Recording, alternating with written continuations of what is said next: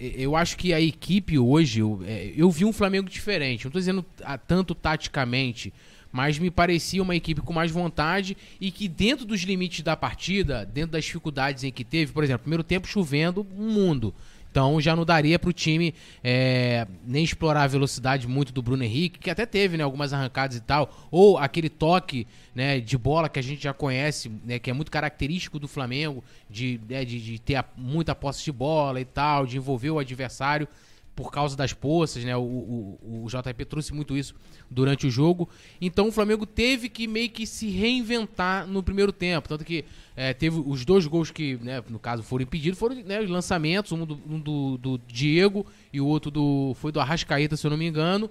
Né, por cima, né, uma, uma coisa que não é muito característica do Flamengo. Às vezes a gente até reclama que os jogadores querem entrar com bola e tudo, né, e não tentam é, é, executar a jogada de forma mais objetiva antes né, de, chegar na área. É sempre um passe a mais, um drible a mais, né? Aquela coisa. Então acho que o Flamengo meio que se reinventou, né? Um primeiro tempo ali, o Flamengo oscilou, não começou muito bem, depois deu uma melhorada e aí depois caiu mais um pouquinho ele já pro final do primeiro tempo, né? E eu até falei, destaquei isso, né? De que foi importante o Flamengo descer pro vestiário é, com a vantagem no placar. No segundo tempo, na minha avaliação, é, assim, o Flamengo foi o senhor do jogo, é, eu, não tô, eu não tô nem considerando a qualidade do Goiás, claro que ele não é aí um dos últimos colocados à toa, mas assim, a gente viu a dificuldade que foi e a gente estava numa fase completamente diferente no primeiro turno.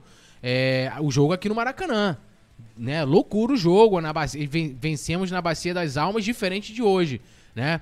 E, e aí, o segundo tempo, o Flamengo dominou amplamente a, a partida. Assim, eu acho que o Rogério assim, me surpreendeu nessa questão de escolha eu não falo nem pelo Diego, acho que o Diego ele, ele já entrou com essa intenção da, da, da qualidade do passe, né? De, de você ter um passador melhor no meio de campo. E o Diego tomou conta. Eu acho que é com certeza um dos grandes destaques. Eu até brinquei, né? O Rafa vai ao longo da partida. E aí, para você que é um brabo da partida e tal, uma hora eu falei Diego, depois eu falei o Arrascaeta e Diego.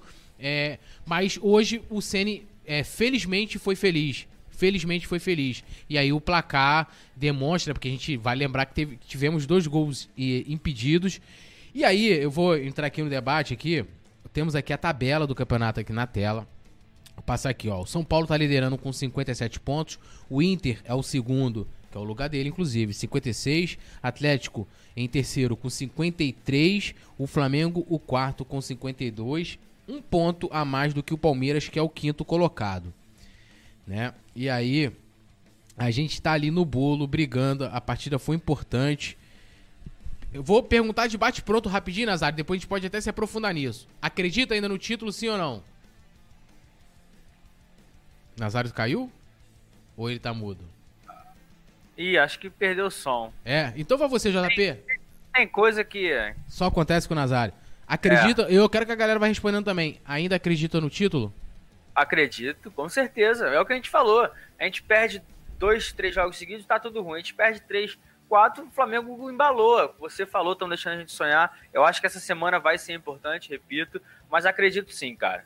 São Paulo não tá querendo, então vamos que vamos. Não dá pra. O Inter não vai chegar, eu acho, com o Abel. Flamengo tem tudo para tem forças e elenco bom para buscar. Os jogadores têm que se blindar. Eu acho que a semana conturbada que passou, a insatisfação dos jogadores com o protesto da torcida, que eu acho a torcida foi perfeita no protesto, fez, cobrou na hora que tinha que cobrar. Os jogadores têm que se sentirem pressionados sim, porque eles estão no Flamengo, no maior clube do Brasil. Mas se você perguntar hoje se eu acredito no título, eu acredito sim e acho que era para a gente estar tá na liderança com sobras se o Flamengo tivesse jogado o mínimo que a gente esperava no finzinho do ano passado, em algumas partidas, mas é passar a borracha daqui para frente, é um novo campeonato, vamos que vamos, tem, tem chance sim, Túlio.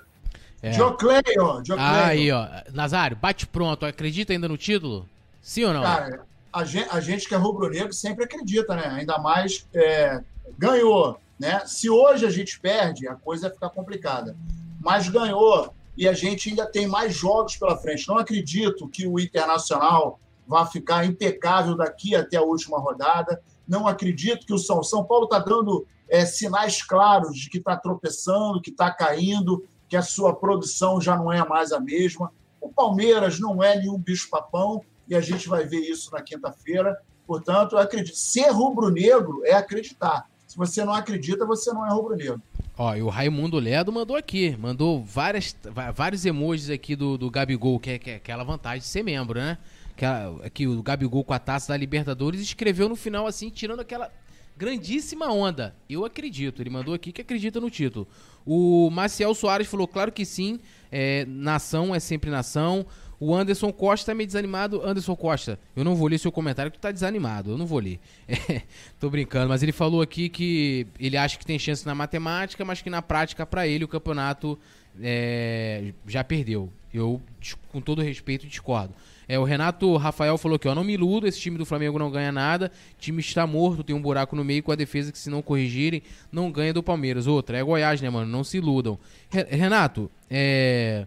Eu acho que não é questão de iludir, a gente fez uma partida. Vamos botar que se o Flamengo tivesse perdido, a gente estaria reclamando, pô, tinha que ter ganho. O Goiás tá, tá, tá lá na, na, nas últimas colocações, vai ser rebaixado e tal. Então, o Flamengo dentro, a gente considerando, lógico, o contexto, né? A gente via de três, acho que eram três partidas, sem, três ou quatro partidas sem vencer, né? Um jejum danado. Aí você recebe uma equipe que está lutando, jogando em casa, mesmo que não tenha torcida, mas está jogando em casa, é, pra, brigando contra o rebaixamento. O, o, que já complica, né? A gente chegou a debater isso um tempo atrás no resenha, de como que a gente iria enfrentar essas equipes debaixo da tabela em que posições eles estariam. E é pior. E o Flamengo conseguiu, de certa forma, vencer uma partida que todo mundo, eu sei que todo mundo lá no fundo esperava uma partida difícil e o Flamengo fez é, tornar essa partida fácil hoje. Então acho que não tem problema nenhum da gente reconhecer. O Palmeiras é uma outra partida, né? Vai ser difícil? Claro que vai. Todo jogo hoje foi difícil também, mas a qualidade dos jogadores fez com que ela é, ficasse fácil, né? Então, cada jogo é um jogo, é isso, ó.